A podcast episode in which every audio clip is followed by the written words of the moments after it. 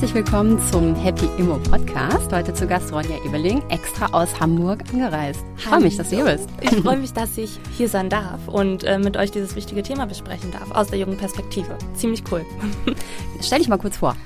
Ronja Ebeling bin ich. Ich bin 25 Jahre alt, vom Haus aus eigentlich Journalistin. Also ich habe ähm, Journalismus gelernt. Ich habe meine journalistische Ausbildung bei Gruner und Jahr gemacht, ein Volontariat gemacht. Studiert habe ich nicht, darüber sprechen wir gleich sicherlich auch noch. Um, ähm, ich habe ein Buch geschrieben, Jung besorgt abhängig, eine Generation in der Krise. Das ist letztes Jahr im September erschienen. Und ich habe einen Podcast, Hungry Minds, eine Generation, die fordert. Und in beiden Formaten, also sowohl im Buch als auch im Podcast, bespreche ich unsere großen gesellschaftlichen Themen eben aus der jungen Perspektive, unter anderem das Thema Altersvorsorge und und Immobilien. Total spannend. Wir haben uns kennengelernt auf einem Panel zum Thema Wem gehört die Stadt? Hm, worüber möchtest du als erstes sprechen? Wir haben jetzt hier vier Themen.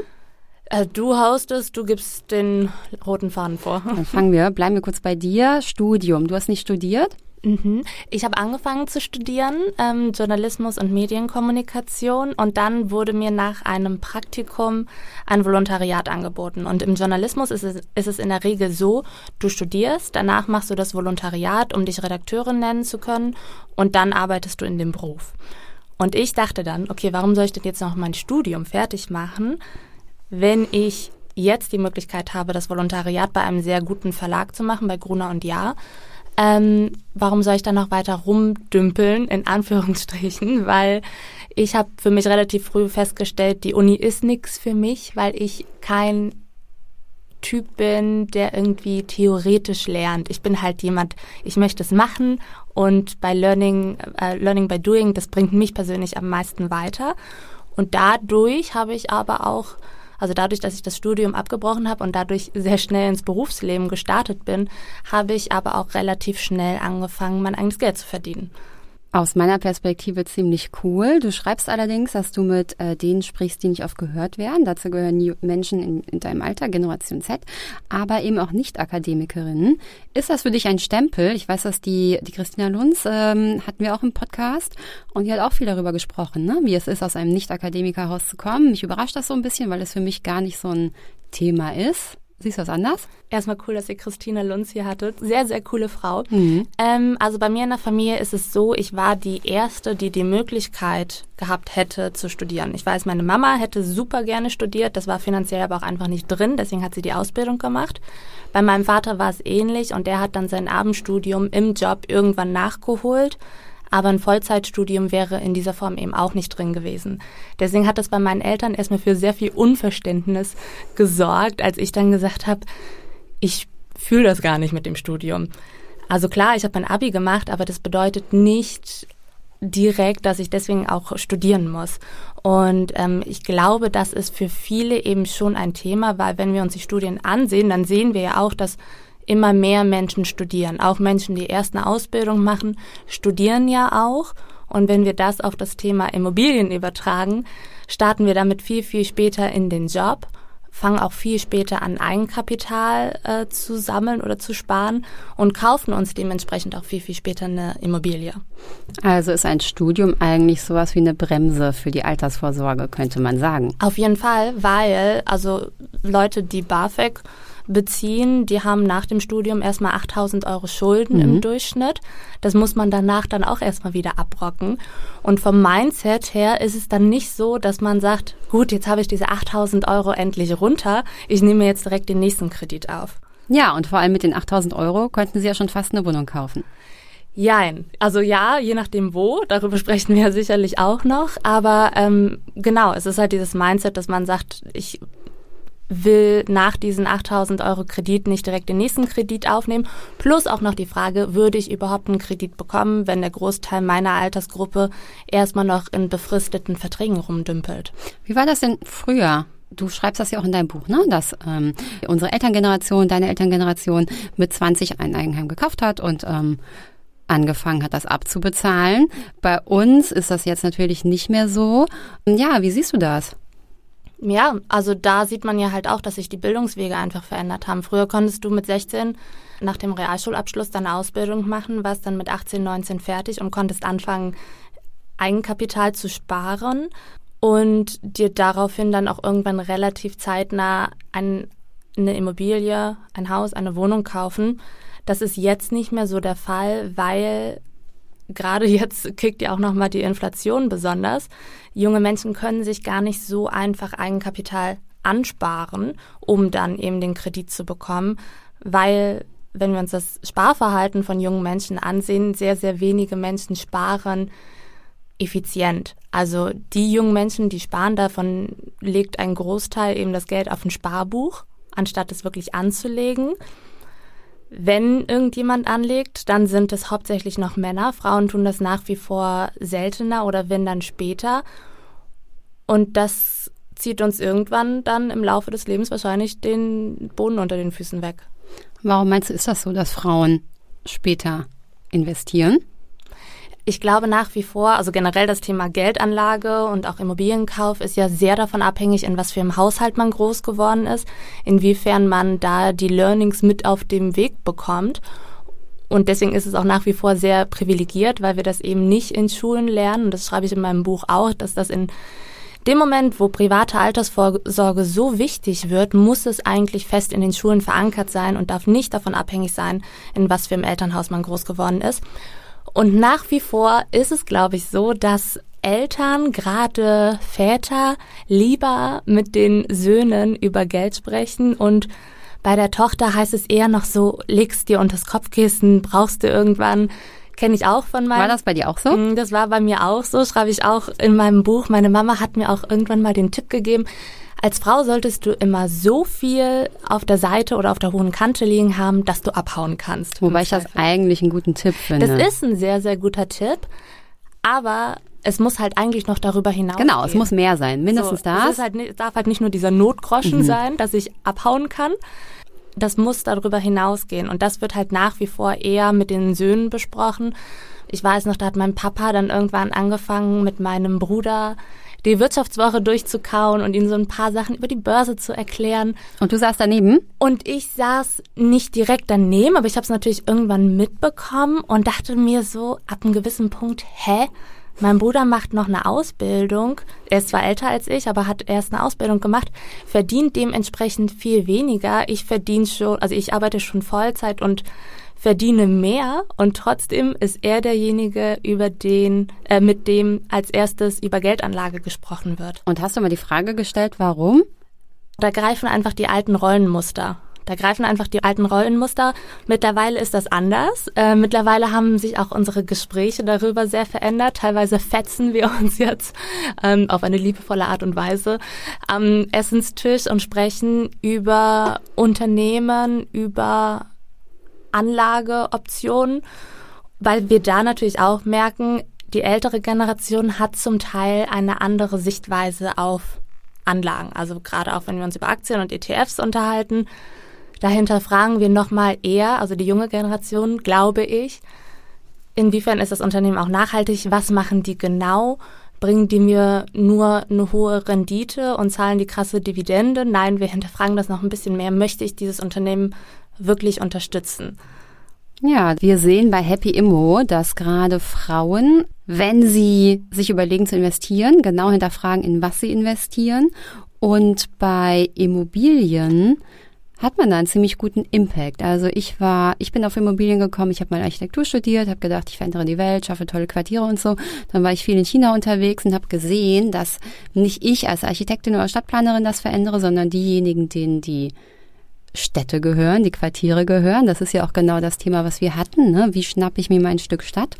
Und deswegen habe ich angefangen, in Immobilien zu investieren, mir Eigentum zuzulegen, um dann daraus was zu schaffen. Wie alt warst du, als du die erste Immobilie gekauft hast? Ah, 30, also eigentlich zu alt. Das Durchschnittsalter liegt spannenderweise bei äh, 39, fast 40 mhm. bei Nicht-AkademikerInnen und bei Leuten, die studiert haben, liegt es sogar noch höher. Mhm. Und da stelle ich mir schon wieder die Frage, boah, wenn ich mit 40 oder noch älter meine erste Immobilie kaufe, ich will das Ding ja für die Rente haben. Gerade als Selbstständige möchte ich davon im hohen Alter irgendwie profitieren können. Da ist es ja quasi schon fast zu spät. Ja, genau. Total super, dass du das sagst. Das ist auch unser Ding. Wir wollen sehr gerne gerade junge Frauen dafür begeistern, jetzt in Immobilien zu investieren. Du hast jetzt schon von, ähm, von der Wirtschaftswoche gesprochen. Klar, da geht es eher um Aktien mhm. und ETFs, aber im Prinzip ist das Geld, das man reinsteckt, das Gleiche. Ne? Also wenn man 10.000 Euro gespart hat, dann kann man sich dafür ETFs kaufen oder Aktien. Man kann aber auch nach einer Immobilie suchen, die 100.000 Euro wert ist. Also üblicherweise kriegt man 10 Prozent von der Bank äh, muss man 10 Prozent ähm, Eigenkapital mitbringen und kriegt den Rest von der Bank finanziert. Jetzt gibt's nicht überall eine Wohnung für 100.000 Euro, mhm. klar, aber äh, man kann sich auch mit einer Freundin zusammentun und dann hat jede 10.000 Euro, dann hat man 20.000 Euro, dann kauft man es für 200.000 Euro. Das ist so ein bisschen das Happy Immo-Konzept. Ich finde ja? das mega, dass ihr das ähm, so propagiert, auf eine positive Art und Weise, sich Immobilien zusammenzukaufen. Weil ich glaube, das ist das Problem, dass wir also unsere Beziehungen, unsere privaten Beziehungen, Partnerschaften haben sich ja verändert. Wir binden uns nicht mehr so schnell, auch gerade in Form von Ehe und so weiter, wie unsere Elterngeneration. Es wird ja auch immer weniger noch geheiratet. Und das wiederum bedeutet, dass es mehr Single-Haushalte gibt und Paare gibt es, also langfristige Paare in, in, Anführungsstrichen, gibt es dadurch viel, viel weniger. Und für Paare, beziehungsweise zwei Personen zusammen, ist es ja viel einfacher, sich eine Immobilie zu kaufen. Da ist die Chance, dass Paare sich im Laufe des Lebens eine Immobilie kaufen, dreimal so hoch wie von Single-Personen. Deswegen finde ich das super gut, dass ihr auch sagt, man braucht dafür nicht unbedingt äh, eine, eine Liebespartnerschaft, sondern es kann auch einfach dein Best Friend sein, mit dem du das zusammen durchziehst. Ja, vor allem sind auch ähm, Liebespartnerschaften viel fragiler. Also wenn die einmal auseinandergehen, dann gehen sie meistens für immer mit einem großen Knall auseinander und Freundschaften platzen ja sehr, sehr selten. Mhm. Von daher würde ich auch sagen, dass das der viel sicherere Weg ist, um zusammen zu investieren. Voll, hast voll recht. Jede zweite Ehe wird ja mittlerweile quasi geschieden. Was muss man denn trotzdem bei Freundschaften beachten, so rein rechtlich beziehungsweise von den Verträgen her, damit das trotzdem nicht nach hinten losgeht? Also, man kann das googeln, aber man sollte auf jeden Fall einen Gesellschaftervertrag mhm. abschließen. Den kann man, muss man nicht beim Notar machen, kann man einfach so zu sich zusammensetzen und das runterschreiben und ein paar Dinge festlegen. Also ich würde sagen, was ist das Ziel? Was will man mit der Wohnung oder mit der Investition? Will man sie ähm, halten und vermieten oder will man sie renovieren und weiterverkaufen zum Beispiel? Ne? Weil darüber kann ja schon, also wenn der eine jetzt Eigenkapital gibt und damit rechnet, dass er die Wohnung nach zwei Jahren wieder verkauft und das Eigenkapital eben wieder zurückbekommt und der andere rechnet damit, dass man die Wohnung für immer hält, mhm. dann kann es da zum Streit kommen. Aber das ist ja einfach nur ein Strategiegespräch, das man vorher führen muss. Ne? Also du schnappst dir deine beste Freundin, guckst dir eine Wohnung an und dann überlegt ihr euch, was wollt ihr damit machen? Wollt ihr ja. die renovieren und dann weiterverkaufen oder wollt ihr sie ähm, vermieten? Vielleicht auch zu was für einem Preis wollt ihr vermieten? Was soll so die Mindestmiete sein? Und dann solltet ihr schon regeln, was passiert, wenn eine von euch Geld braucht. Kann ja sein, dass sie irgendwie Geld braucht für irgendwas und verkaufen muss. Wie funktioniert das dann? Und da gibt's Lösungen. Und wenn das einmal geklärt ist, dann ähm, war's das in der Regel. So viel mehr muss man gar nicht klären aus mhm. unserer Sicht. Also wir klären gar nicht so viel mehr. Cool. Und das heißt, in einer Liebesbeziehung würdest du auch einen Gesellschaftervertrag aufsetzen oder würdest du da was anderes wählen, wenn man nicht verheiratet ist? Gute Frage. Ja, würde ich wahrscheinlich schon machen. Von Objekt zu Objekt, weil auch jedes Objekt eine andere Strategie erfordert. Ne? Also mhm. ihr werdet, genau, kommt drauf an, wie ist es denn bei dir? Du bist, du hast einen Freund mhm. und wollt ihr zusammen investieren? Ja, wir sind jetzt seit fünf Jahren zusammen und dadurch, dass er festangestellt ist und ich selbstständig bin, treibt mich das Thema, glaube ich, noch ein bisschen mehr rum als ihn. Weil, Aber das ist super, äh, wenn ich ja kurz reingrätschen uh -huh. darf, weil es ist immer super, mit jemandem zu investieren, der, wenn du selbstständig bist, ist es toll, dir einen Partner, also hm. ich würde sagen, lieber eine Partnerin, also nicht dein Freund, ich würde es besser, ich würde es mit einer Freundin machen, aber jemand zu nehmen, der die fest angestellt ist, weil das für dich einfach viel einfacher ist, dann einen Kredit zu bekommen. Das heißt, du würdest tatsächlich sagen, lieber mit einer Freundin äh, investieren als mit Ja, auf jeden Fall. Du weißt ja nicht, was passiert mit deinem okay. Partner. Und dein Partner, ihr seid Ihr könnt andere Investments machen. Ihr bekommt Kinder zusammen oder so, ne? Oder ihr kauft euch irgendwann ein Eigenheim zusammen, wie da auch bin immer. Ich bin sehr gespannt, was er sagt, wenn er das hier hört. Ich hoffe, er hasst mich nicht. Viele nicht Grüße. Spannend, dass du sagst. Ähm, aber wie gesagt, er ist halt festangestellt und ich bin äh, selbstständig und deswegen treibt mich das Thema Altersvorsorge noch so ein bisschen mehr rum und ich fände es halt nice, etwas zu haben, wenn ich alt bin. Und da ist es, glaube ich, wichtig, in Partnerschaften diese strategischen Gespräche, wie du sagst, zu führen und das Ganze nicht zu romantisieren. Also, dass man nicht sagt, ja, wir bleiben ja sowieso für immer und ever zusammen und äh, das findet schon alles hier irgendwie sein Happy End und das bleibt so und deswegen brauchen wir diese strategischen Gespräche oder auch diese Gesellschafterverträge nicht, weil das geht dann meistens nach hinten los und dann sind meistens die Frauen diejenigen, die in die Röhre gucken. Ja, das glaube ich auch vor allem, wenn dein Freund angestellt ist, dann zahlt er ja wahrscheinlich auch in die Rente ein oder in irgendeine mhm. Art der ähm, Vorsorge. Und äh, wenn du selbstständig bist, du wahrscheinlich nicht, beziehungsweise du musst das dann gezielt machen. Ne? Ich mach's gezielt, genau. Genau. Und da würde ich auf jeden Fall schauen, ähm, wie viel zahlt er ein, wie viel zahlst du ein und sichern, dass beide gleich viel einzahlen. Ich glaube, das ist total wichtig. Also es kann nicht sein, dass jetzt in einer Beziehung einer quasi mehr für die Rente vorsorgt als der andere, wenn ihr beide gleich viel Eigenkapital zum Beispiel reingibt in eine Wohnung. Mhm. Und was, wenn die, die Gehälter so krass auseinandergehen? Also als ich noch angestellt war, war es so, dass er sehr viel mehr verdient hat als ich. Mittlerweile ist es so, dass wir gleich viel verdienen, beziehungsweise ich glaube sogar ich ein Stückchen mehr. Ähm, aber wie würdest du, also was wäre deine Empfehlung, wenn die Gehälter krass unterschiedlich sind? Weil je nachdem, wenn man weniger verdient, kann man natürlich auch weniger zur Seite legen. Weil ähm, in den ähm. meisten Fällen ist es ja so, dass die Frauen weniger verdienen als die Männer.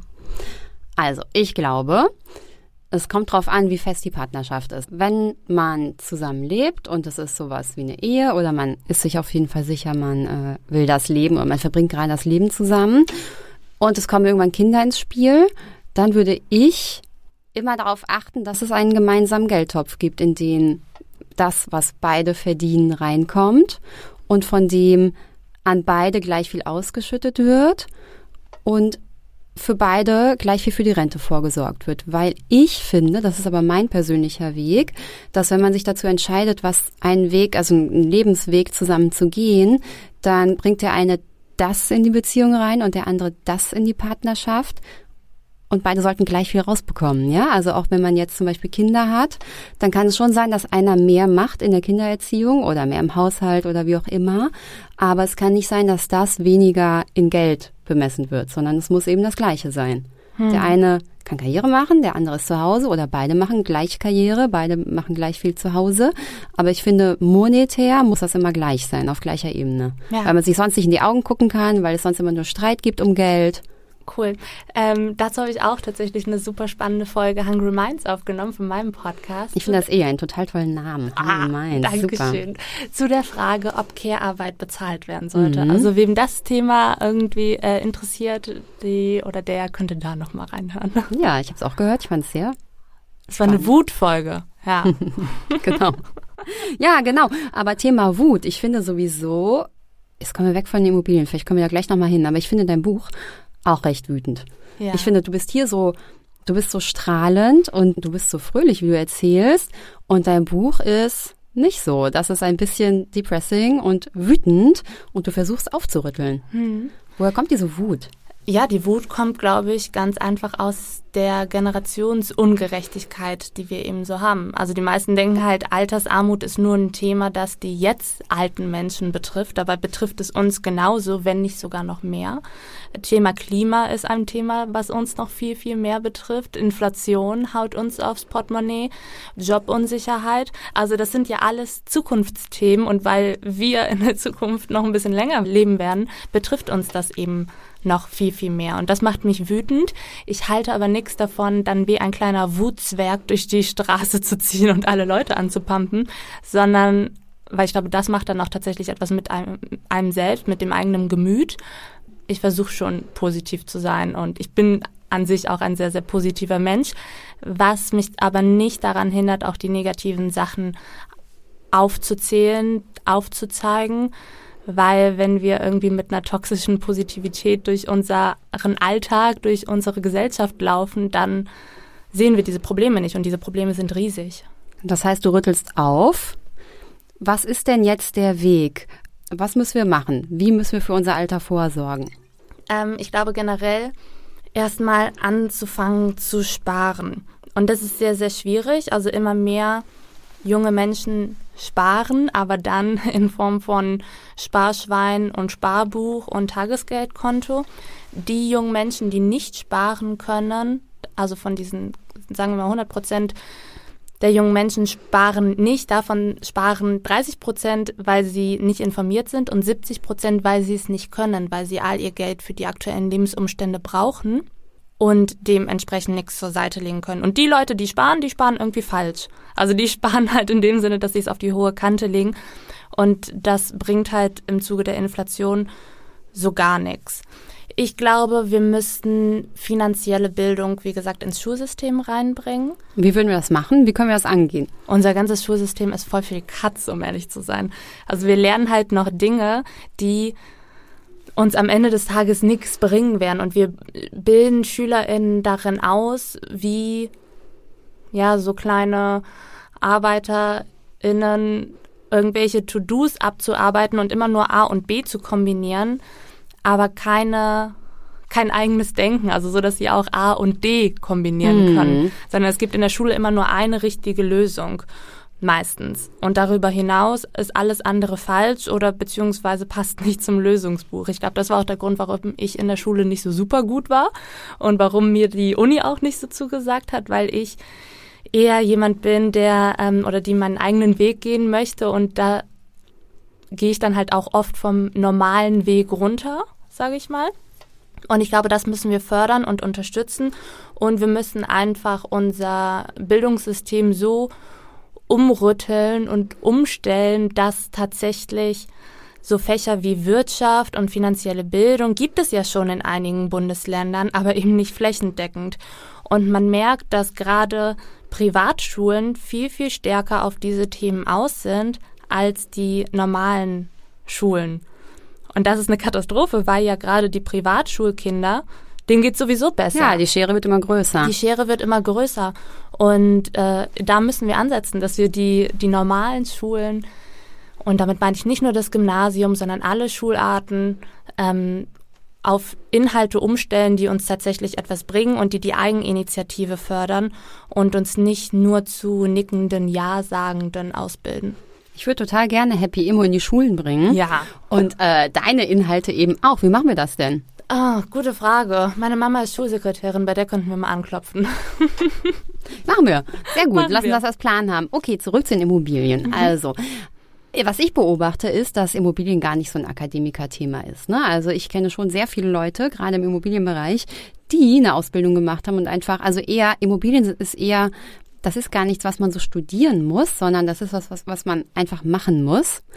Und äh, je früher man anfängt zu sparen, desto eher hat man Geld beisammen, dass man irgendwie anlegen kann. Das ist eigentlich eine ganz interessante Sache, weil ich glaube, dass viele Frauen so im, gerade Frauen, mhm. bevor sie anfangen, denken, sie brauchen ein Immobilienstudium und sie müssen sich ganz viel Wissen aneignen und so weiter.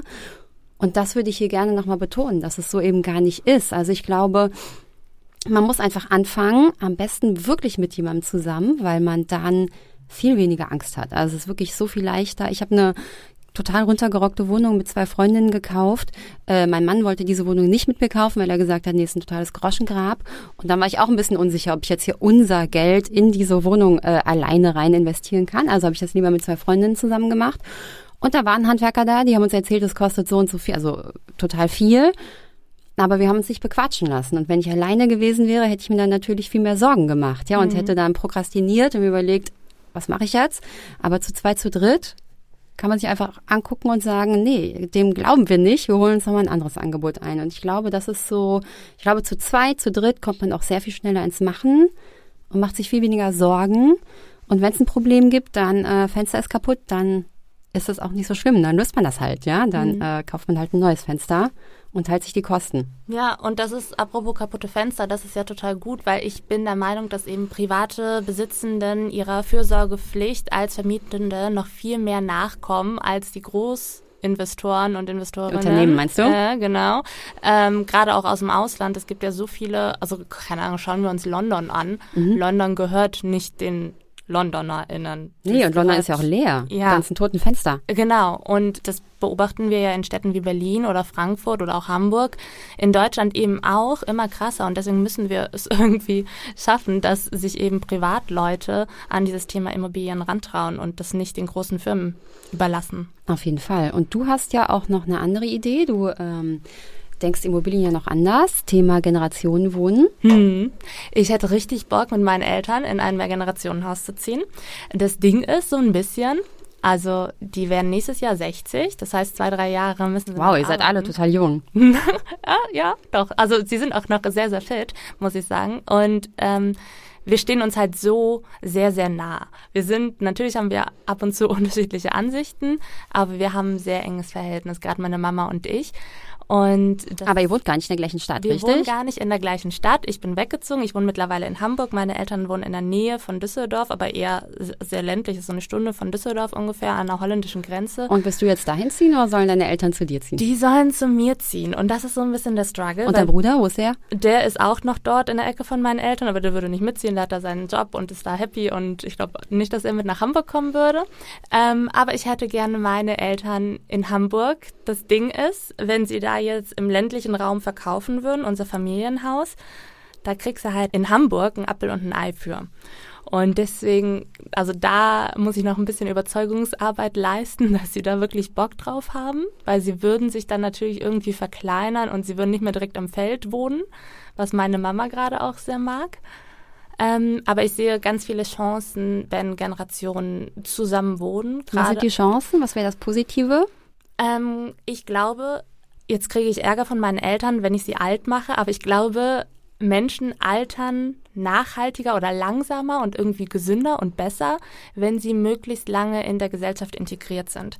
Und gerade im ländlichen Raum sehen wir, dass Menschen, alte Menschen, meine Eltern sind jetzt mit 60 noch nicht alt, aber dass sie dort vereinsamen ab einem gewissen Punkt, wenn sie eben nicht mehr so in der Gesellschaft integriert sind. Und das möchte ich bei meinen Eltern auf jeden Fall verhindern. Und deswegen möchte ich sie möglichst lange irgendwie integriert halten, sowohl körperlich als auch geistig, dass sie beschäftigt sind, dass sie dann nicht in Rente gehen und ähm, abbauen, sage ich mal. Das würden sie auch nicht wollen. Sie würden sich dann schon ihre eigenen Projekte suchen. Ähm, aber ich hätte sie halt auch gerne einfach in meiner Nähe, damit sie halt möglichst lange involviert sind. Mm, und gleichzeitig denke ich mir natürlich auch, wäre es auch sehr cool, sie als Kinderbetreuung around zu haben, weil es ist einfach so, dass angenommen, mein Partner und ich kriegen jetzt irgendwann Kinder, ähm, dann ist es de facto so, dass es nicht so laufen wird wie bei meinen Eltern, dass meine Mama erst mal sechs Jahre zu Hause bleibt und nur Papa Vollzeit arbeitet. So, das geht ja, vom Geld her nicht und B würde ich das auch gar nicht wollen, aber in einer Großstadt sind wir halt einfach auf zwei Einkommen angewiesen. Umso schwieriger wird's mit der Kinderbetreuung. Und umso einfacher ist es, wenn die Großeltern irgendwie in der Nähe sind, denn es heißt ja nicht umsonst, es braucht ein Dorf, um ein Kind aufzuziehen. Jetzt habe ich noch kein Kind, aber ich glaube halt, es ist so. Ja, und ich glaube, es geht nicht nur um diese Kita-Überbrückungszeit oder so. Ne? Es geht einfach insgesamt um die Familie, dass ja. man einfach nah zusammen ist und sich auch Werte und sowas weitergibt. Voll. Aber ihr könnt ja, ähm, gerade in Hamburg haben wir ähm, aus dem Happy Immo Club ganz tolle Frauen, die Social Texture machen. Mit Könnt ihr mir dann nicht mal ein Haus oder so Genau, mit denen kann ich sofort. Achso, ein Haus weiß ich nicht, aber ich kann dich auf jeden Fall mit den Mädels vernetzen. Mhm. Und vielleicht braucht ihr wirklich ein Dorf, ne? Also vielleicht ist es eben so, dass ihr euch mit mehreren Familien oder sowas zusammentut und ähm, so ein Mehrfamilienhaus wie hier kauft und ein Generationenwohnen hm. schafft. Jetzt bin ich ziemlich gespannt auf dieses Projekt. Die Leute wissen ja gar nicht, wo wir hier sitzen. Wir sitzen in so einem äh, Keller von einem Künstler, Kunstschaffenden Haus, ja. ne? genau, das ist ein Haus von ähm, der Maya, meiner Mitgründerin, in dem nur Künstler wohnen und ähm, in dem es ein Café gibt und eine Galerie und jetzt seit neuestem auch einen Podcastraum. Hm. Genau, also ich glaube, das ist das, was wir vorhin mit Impact meinten. Wenn man Immobilien, wenn man Besitz hat, dann kann man auch bestimmen, was man damit macht. Hier ist eben ein Künstlerhaus und ihr könntet ein Mehrgenerationenhaus schaffen. Ja, hätte ich Bock drauf. Und so könntet ihr es auch finanzieren, ne? Selbst mhm. wenn ähm, die Immobilie von deinen Eltern eben nur ein Drittel, ein Viertel Mehrfamilienhaus in Hamburg wert ist, dann ähm, braucht ihr eben noch drei, vier andere Parteien, die da mitziehen. Ja, aber das würden wir finden. Also wir sprechen da oft in unserem Freundeskreis drüber, weil wir halt alle nichts finden, uns da zusammenzutun und irgendwie etwas Gemeinschaftliches wachsen zu lassen. Cool. Was halt nicht nur dann eine Immobilie ist, sondern halt wirklich auch. Nein, ähm, auch ein, die Geschichte drumherum. Ja, ne? genau, ein Geben und Nehmen. Wie können wir voneinander profitieren und uns ergänzen und äh, füreinander da sein und uns so auch einfach das Leben einfacher machen und schöner und gemeinschaftlicher. Ja, wir denken auch über ein Haus für alleinerziehende Mütter nach. Voll also es hört sich jetzt so ein bisschen nach einem Frauenhaus an, nein. Ähm, aber generell an ein Haus, ein Mehrfamilienhaus, das mhm. eben an alleinerziehende Mütter vermietet wird aus dem sich dann tolle Synergien einfach ergeben, ne? Mit einem Coworkspace und ähm, ja, ich mit dem Garten. Ich glaube, das wäre einfach eine schöne Geschichte, sowas Richtig zu. Gut. Da suchen wir auch nach der Immobilie. Also wenn ihr was hört, äh, habt, dann sagt uns Bescheid. Wir kommen jetzt langsam zum Ende. Wir haben ja einen Blumenstrauß an Themen besprochen. Ich glaube, du musst auf jeden Fall nochmal kommen, Ronja. Gerne. Was sind denn deine drei Tipps? Ähm, also ja, ich habe ja selber keine Immobilie, deswegen kann, da bist du auf jeden Fall die Belesenere und kannst auf jeden Fall bessere Tipps geben, äh, wenn es konkret um Immobilien geht. Aber Tipp A, einfach mal sich damit zu beschäftigen, wie viel Geld verdiene ich, wie viel Geld kann ich, also wie viel Geld gebe ich für was aus. Ähm, so ein kleines Geldtagebuch führen. Das hört sich mal so doof an, aber ist gerade für junge Menschen, für junge Frauen, glaube ich, super wichtig, um zu gucken, wo sind die Ausgaben und kann ich das vielleicht irgendwie reduzieren, um mehr Geld zur Seite zu legen. Tipp 2 ist auf jeden Fall nicht nur in Sparbuch oder in Sparschwein anzulegen oder beziehungsweise da das äh, Geld hinzuschieben, sondern wirklich langfristiger anzulegen, sei es jetzt in Form von ETF oder Immobilien, auf jeden Fall im Auge behalten, dass die Inflation uns das Geld wegfrisst. Und gerade bei jungen Frauen ist es ja so, dass sie weniger Geld zur Seite legen als Männer, weil sie mehr für Konsumgüter ausgeben. Sprich, für Klamotten, für Handy und bliblablub. Hinterfragt das einfach mal. Nicht nur im Zuge unserer Klimakrise, dass Konsum nicht so optimal ist, aber ganz generell ist es wirklich gut, sich jetzt noch das 20. Paar Schuhe zu kaufen oder sagt man lieber, ich packe das Geld für die Schuhe jetzt lieber in einen ETF? Ziemlich Ron. Ja, vielen Dank. Du sagst also, ähm, hinterfragt euren Konsum, führt ein Geldtagebuch und äh, kauft eine Immobilie, statt euer Geld ins Sparschwein zu stecken. Yes. Super Schlussworte. Vielen und wenn Dank, ich wiederkomme, habe ich vielleicht eine Immobilie. I don't know. Auf jeden Fall. Mach unser, mach unser Seminar. Ich habe noch eine Frage zum Schluss. Ähm, würdest du denn jetzt jungen Leuten in dieser Phase, in der wir ja aktuell stecken, platzt die Immobilienblase oder platzt sie nicht, würdest du denen das noch empfehlen, jetzt anzulegen in Form einer Immobilie?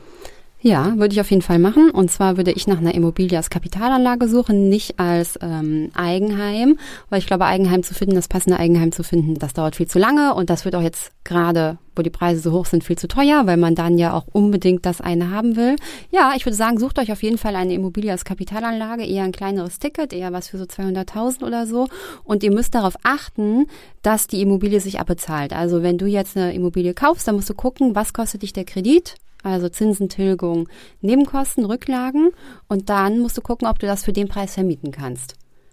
Und wenn das klappt, wenn die Rechnung positiv ist, die Bilanz, aber wenn sie auf Null ist, dann würde ich das auf jeden Fall machen, weil dann zahlt sich die Immobilie von selbst ab und irgendwann gehört sie dir. Also irgendwann hast du quasi aus 10.000 Euro 100.000 gemacht und das klappt mit Aktien und ETFs nicht. Und wenn die Immobilie, das sage ich auch jedes Mal, wenn sie nach 30 Jahren nicht 100.000, sondern nur 80.000 wert ist, hättest du dein Eigenkapital immer noch verachtfacht. Das wird sowieso nicht passieren, aber selbst wenn, hättest du immer noch einen Riesenschnitt gemacht. Okay, danke dir. Schön, dass du hier warst und ich freue mich aufs nächste Mal. Ich freue mich auch aufs nächste Mal. Bis Ciao. bald.